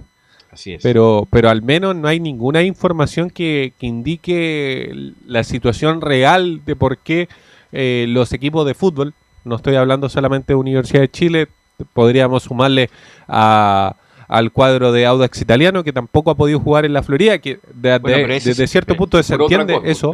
se entiende, por- claro. claro, eso es completamente diferente. Pero por ejemplo, el Audax podría ocupar el Nacional, pero también tiene que ir a Rancagua a hacer de local. Entonces, Y obviamente sale- hay un tema. Le sale caro también. a- Oye, es verdad que Codelco le está, le está colocando problema a la U para seguir arrendándole el estadio del Teniente de Rancagua. Ah, no sé, ¿por qué? ¿Tiene alguna información? Sí, la información habla de que cuando va la U, más allá que es sin público, hay que tomar muchas medidas de seguridad. hay No, que- pero eso- hay mucho contingente Eso es policial. afuera, pues, eso y afuera. que Codelco estaría evaluando la continuidad de seguir arrendándole el estadio de la U. Hago la pregunta, la pongo en la mesa, porque eso es lo que No, se comenta. Sería una estupidez de marca mayor, ¿ah? De momento, de momento no hay ninguna Usted que va a estar en. Rancagua un ratito más, Estupidez pregunte. de marca mayor, que, pero ¿qué- ¿a qué le puede afectar al estadio? Comillas, el refuerzo. de- incluso le puede favorecer más, más seguridad respecto a eso. Y además, si estamos en cu- en cuarentena, no se puede ir, no se puede estar, no se puede estar en los Pero accesos. siempre llegan hinchas no de la U. No se puede y jugar. se toman todas las medidas de eh, seguridad, pero por, lo, por lo que es la U, por lo grande pero, que es. pero con mayor razón, pues, la verdad una, encuentro que ya es- estamos cayendo ya Pero, en, lo- en los pero por ejemplo, para, para darle mi, mi versión de, de los hechos, al menos el, el año pasado había más restricciones de lo que había, de lo que hubo en el partido pasado, al menos. En el eso. partido pasado hubo un pequeño contingente policial eh, dentro del estadio, o sea, en las afueras, pero dentro del parque, por así decirlo, y un pequeño grupo eh, eh, en los alrededores, pero no era tanto contingente policial como uno podría además- esperar. Eh, por ejemplo, el año pasado sí había harto contingente, pero porque habían hinchas. Además, Enzo, esta cuestión no sale gratis. Pues, se lo paga un arriendo y Audax paga un arriendo. No es, Todo paga. No es gratis la Y cuestión. cobra Codelco. No ¿ah? es, no es, no es gratis el, el- el arriendo, Enzo. Sí, probable 11 de Universidad de Chile para enfrentar al cuadro de la Unión Española sería con el hombre que escuchábamos precisamente, Fernando de Paul, otro de lo que escuchábamos a Jonathan Andía, en, el, en la dupla centrales sería Casanova con Ramón Arias, dejando por la lateral a Marcelo Morales, se termina consolidando el juvenil de la U más adelante de ello estaría Camilo Moya con Gonzalo Espinosa y Marcelo Cañete. Marcelo Cañete obviamente en la hora es más ofensiva. Moya con Espinosa en la hora es más defensiva, si quiere, si quiere tomárselo de alguna forma. En, el, en la delantera estaría, estaría Tomás Rodríguez, eh, Ángelo Enríquez y por izquierda el Pitu Contreras. Ese más o menos sería el 11 que prepara Dudamel. El gran... El ¿Contreras gran por Luján, dice usted? Sí, ese es el detalle. El gran. El gran. Da sentido todavía. Sí, el que, el que terminó saliendo va a ser eh, Luján. eh, decisión plenamente técnica, podríamos decirlo. Obviamente hay, hay otras cosas, pero. Pero ese sería más o menos el 11. La única modificación respecto al 11 que yo les venía presentando desde la semana pasada es Luján por Simón Contreras. O Simón Contreras, en este caso por Luján. Bueno, y volviendo a Dudamel, es una semana clave para Dudamel, porque hay dos escenarios. Imagínate, pierde con Unión y pierde con Colo Colo, obviamente llegan los nuevos propietarios gracias a Dudamel. Si llegara a ganar a Unión y si le llegara a ganar a Colo Colo, yo creo que ahí le da un gran, una gran, eh, diría yo, eh, le llegaría un respirador, un respirador, ahora que estamos hablando de los respiradores, a Dudamel. Incluso hasta podría quedarse un, un periodo más si que le gana Colo Colo Monumental, que sería un hito importante para la U. Pero además todos esos resultados tienen que llegar con mejoría en el juego. Porque lo comentamos, Quintero ya le tomó la mano a Colo Colo, juega mucho mejor. eh, eh, Dudamel ya lleva un tiempo prudente y la verdad no la ha tomado para nada el, el juego del club. La verdad ya ha jugado bastante mal. Así que es un escenario bien que se podría dar perfectamente Enzo con, con Dudamel. ¿ah? Claro, se podría dar que, que termine ganando lo- los partidos. Es, es fútbol, pero se ve bastante difícil en cuanto a rendimiento. Em, pero ojo, más allá de cualquier cosa, hay que esperar. La fecha clave es el día 29 de abril, porque esa será el momento donde ingrese, por así decirlo, oficialmente la nueva concesionaria. Y ahí se va a saber realmente cuáles son los destinos del club. Quién sale, quién se queda. Hasta el momento podemos especular y esto es derechamente una especulación. Lo más probable es que sea así, que Christian Over se mantenga y que Rodrigo Golver también, entre comillas, se mantenga, pero en otra posición. Los demás, los del bando de Carlos Heller, saldrían la mayoría. Estamos hablando de, de Navarrete, estamos hablando de Conca, estamos hablando de, de Sergio Vargas, entre otros directivos que obviamente estaban de, de la mano de Carlos Heller, pero todos ellos saldrían para darle paso a, a esta nueva era de Sartor. Así es, finalmente eh, la, el- el- ¿Quién la parte que va a mover los hilos de la U va a ser esta empresa, empresa deportiva llamada Sartor. Bueno, el equipo viajero, ¿a qué hora viaja Enzo? A las 4 de la tarde el, vamos a estar ahí con Leo Mora, con Leila Díaz. Ya. Así que ahí nos vamos rumbo a ¿eh? Parque el Teniente. Buen Perfecto, viaje. nos escuchamos entonces a las 20 horas. Que tengas buen viaje. ¿ah? Buen viaje. Buen- buenas tardes para ustedes. Buenas tardes, páselo bien. sí, y atento a Dudamel y atento a Pelicer, cuidado, que buena es novedad. Y hay medios No, Dudamel, digitales que si Dudamel pierde hoy día, incluso podría ser despedido. Cuidado con eso. No, Dudamel se queda. El hasta- problema, el no, problema Dudamel- con no, esa no, no, no, no. situación, Carlos, es quien Duda- paga. No, Dudamel se queda hasta, hasta el 29 de abril. Eso es. ¿Usted cree que le dan el partido Colo Colo? si llega- los, los nuevos propietarios llegan en ese día, no, no se va a tomar una decisión posterior que sea tan malo lo Bueno, hecho. hay por que estar atento. Dudamel. Bueno, gracias Enzo. Y vamos con Felipe, con Felipe Holguín y eh, la Católica que no está jugando bien, ¿ah? a pesar de que ganó, fue dominado por varios pasajes por, por Curicó, Felipe. Sí, bien, lo decías tú, Velo. Muy buenas tardes, gusto en saludarte nuevamente a ti y a todos los oyentes de Estadio en Portales. Claro, lo- la Católica, para analizar un poquito y brevemente este, este duelo que tuvo ante Curicó Unido, no jugó muy bien. Eh, la línea defensiva se, se notó otra vez eh, indeble. Lo mismo le pasó con, con el Audax allá en el Estadio Parque El Teniente de Rancagua. y esta vez le pasó en San Carlos de Apoquindo donde se vio eh, por, sobre todo por la banda izquierda donde pasa donde juega Alfonso el Poncho Parot se vio doblegada, pasaban a cada rato y creo que ahí está una de las falencias del esquema táctico que tiene la Católica en este caso Velus. Así es, ¿no? La Curicó lo vi bien incluso, pasaje bastante bien. Eh, Camilo, usted, sorprendió Curicó. usted comentó el partido y, y, bueno, de no mediar las intervenciones importantes de buena nota, a lo mejor el partido termina empatado. ¿ah? Buena nota que se demoró en salir de. y Que, que lo sacaron. No sé, fue extraño ese, ese cambio porque estaba tuvo lo- precisamente en el primer tiempo, en las pocas ocasiones que. Cuando recibió la pelota, eh, fue, fue importante. Y el segundo tiempo, Curicó, claro, eh, veíamos los jugadores, José, el Pepe Roja jugando un gran partido. Lo mismo hasta el lateral izquierdo, que, que era el, de- el que estaba en Colo Colo de la Fuente también, en campo contrario. Estuvo Curicó unido todo el, el segundo tiempo en, en terreno de la, de la Universidad Católica. Y buen punto el que decía Felipe, de las pelotas aéreas, porque por lo menos en tres ocasiones se acercó mediante, mediante esa, esa vía. Y Dituro también fue importante nuevamente en este compromiso. Sí, de hecho, ya a lo que, que fue ese partido, Diego Buenanote fue el que abrió el marcador eh, y de hecho es eh, uno de los jugadores también que llama mucho la atención porque siempre lo, tiene en el banco, sabiendo que lo, lo conoce, lo tuvo en un otro equipo en Grecia, el mismo preparador físico que lo prepara después de cada partido, eh, el mismo eh, Panagiotis Bulgaris, el griego, eh, lo tuvo en el AEK de Atenas, entonces eh, todo se pregunta la, la prensa sobre todo y los hinchas por qué siempre relega a, a Diego Buenanote y lo deja en el banco. Eh, eh, llama mucho la atención eh, en ese aspecto, muchachos, y, y para, por, para con respecto Pero al Felipe, tiempo, Felipe, mm, Felipe, Felipe, Felipe, esto viene pasando ya con los últimos tres técnicos. Ahí perdió la titularidad Buenanote, un jugador que entra en los segundos tiempos. Y a lo mejor con la llegada de Leiva, por algo buscaron a Leiva en esa posición. Entonces, cuidado con eso. Ahí hay otro, Carlos. Le- otro- otra situación llamativa, lo de Leiva. Tampoco no, no ha logrado convencer al técnico al técnico Gustavo Poyet porque está siempre en la banca. El viernes ni siquiera entró. Mira. Sí, de No, hecho, pero, Marcelino disculpa, pero. Buenanote, independiente de eso, ¿cómo no recupera Buenanote la Entonces, Buenanote te marca diferencia. Sí, absolutamente. Buenanote sería titular en todos los equipos de Chile. equipo chileno. Eh, es muy extraña su exclusión. Y además que te produce algo, Camilo. Obviamente a lo mejor no te va a llegar, no te va a recuperar, a lo mejor no te va a llegar a la línea de volante y todo lo demás, pero cuando tienes la pelota, algo. Siempre, siempre algo pasa, Camilo. Y el viernes, sobre todo, que estaba cargado, estaba a la línea, prácticamente en la línea de los volantes de, de Saavedra, cargado, pero muy pegado a la línea derecha. Pero aún así, siempre generó, generó una. Bueno, el gol precisamente.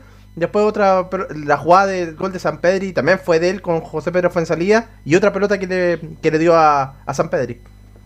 Sí, de hecho se generó por, si no me equivoco, por la misma, por el misma banda derecha donde estaba cargado ese día Buenanote. Pero ya para irnos eh, adentrarnos en lo que va a ser este partido, lo que fue este partido, digo, escuchemos eh, la declaración de Gustavo Poyet donde habla, el fútbol es emociones.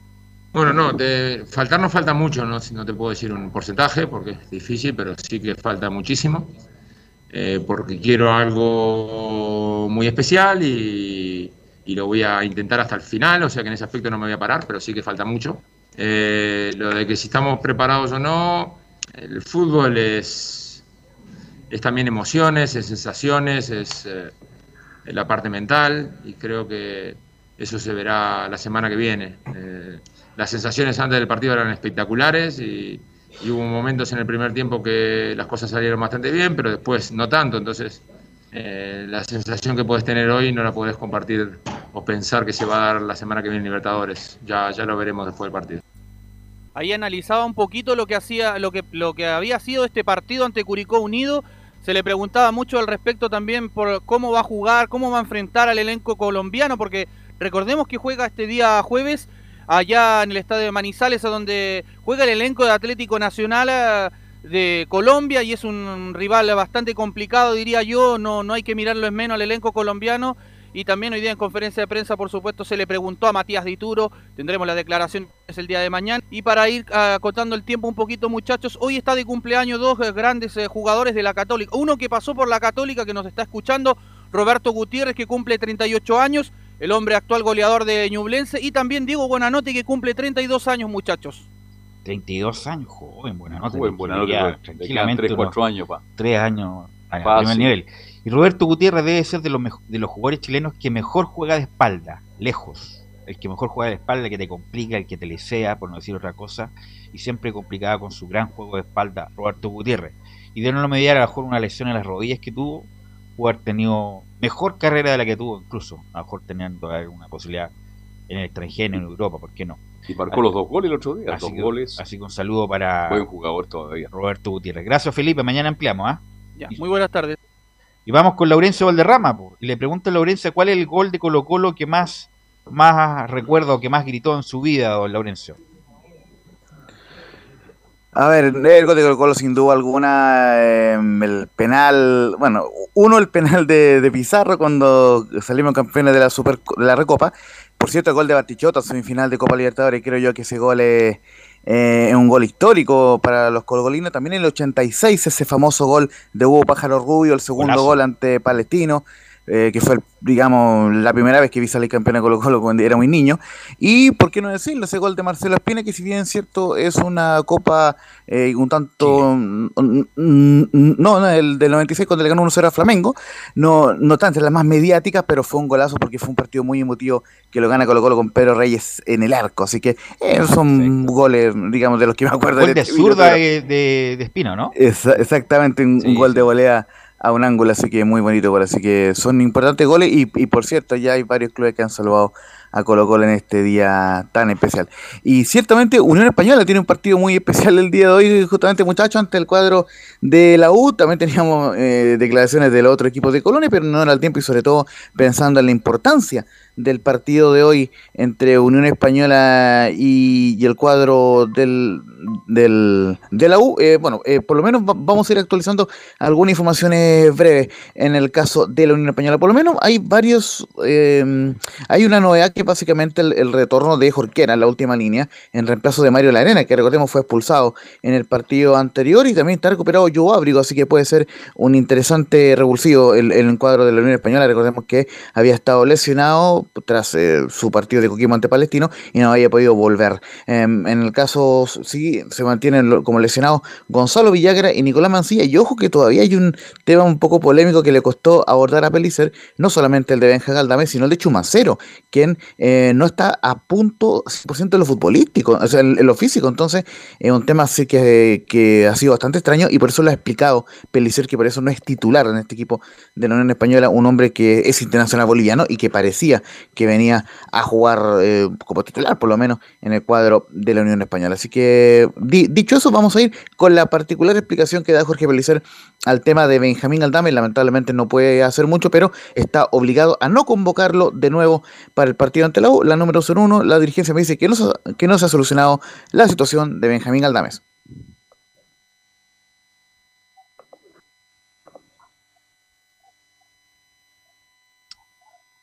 Benjamín Galdames en Estadio Portales.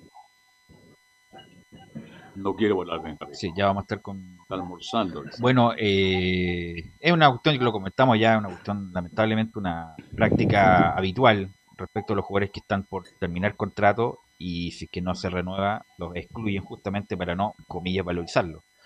Así que Pelicer es- está en una, un momento bien difícil. Complicado. Porque, claro, quiere el jugador, lo quiere de titular, pero el, el club no, no quiere, quiere que lo ponga. Es una instrucción dirigencial, eh, Laurencio. Ahora sí, ahora vamos con Benjamín Galdame, Laurencio. Vamos. No, lo único que te puedo responder al respecto es que la dirigencia me ha instruido de que no se ha solucionado la situación de Benjamín Galdame. Eso es lo que yo te puedo, te puedo comentar. Y que en la medida que no se solucione a nivel institucional, eh, no, pu- no puede ser convocado para el partido. Esa es la instrucción que, que me ha entregado la dirigencia de Unión Española. Bastante delicada la situación de Benja Galdame. Le recordamos a la gente que eh, buscaba firmar hasta, hasta fin, o sea, tiene contrato hasta fin de año y la dirigencia de, de Unión no quiso esperar al- a los representantes, que en este caso es Leo Rodríguez y a su padre, que es Pablo Galdame.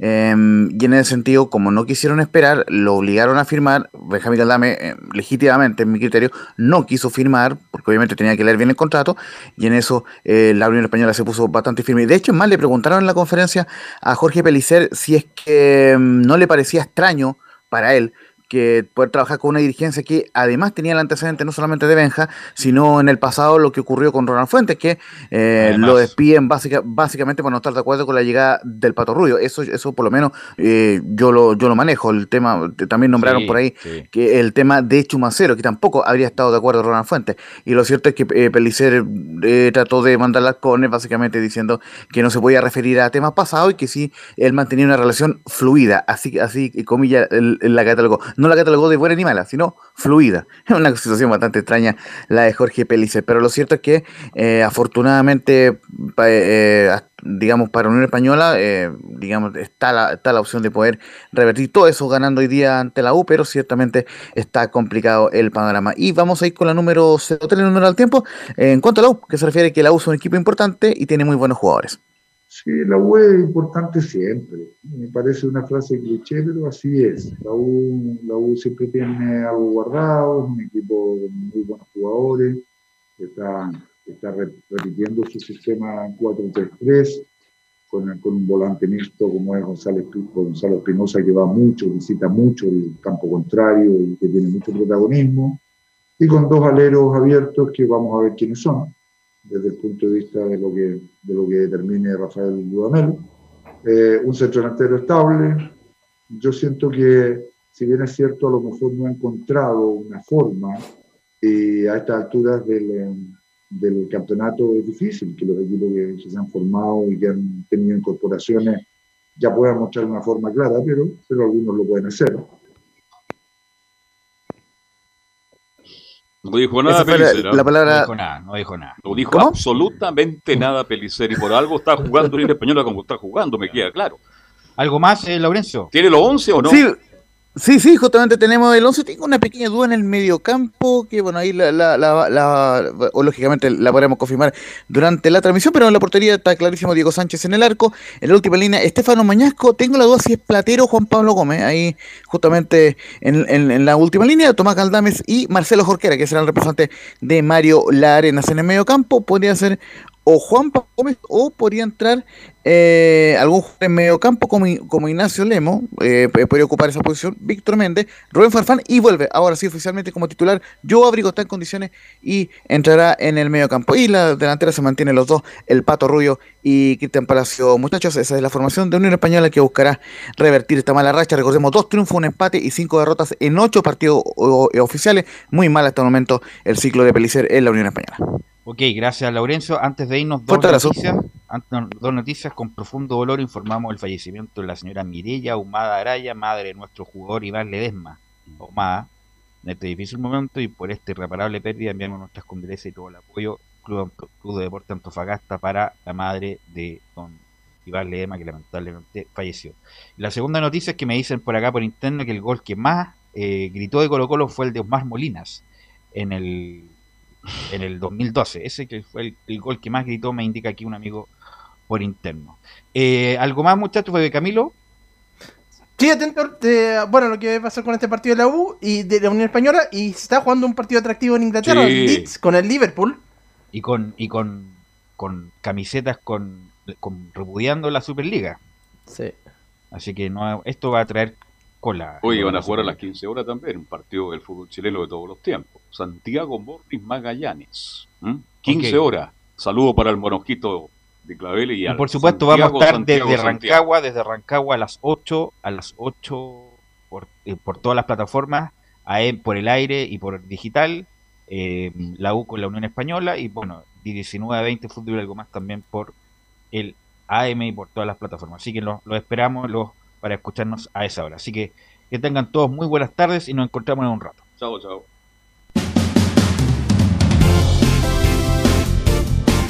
Fueron 90 minutos con toda la información deportiva. Vivimos el deporte con la pasión de los que saben. Estadio en Portales fue una presentación de Ahumada Comercial y Compañía Limitada. Expertos en termolaminados decorativos de alta presión.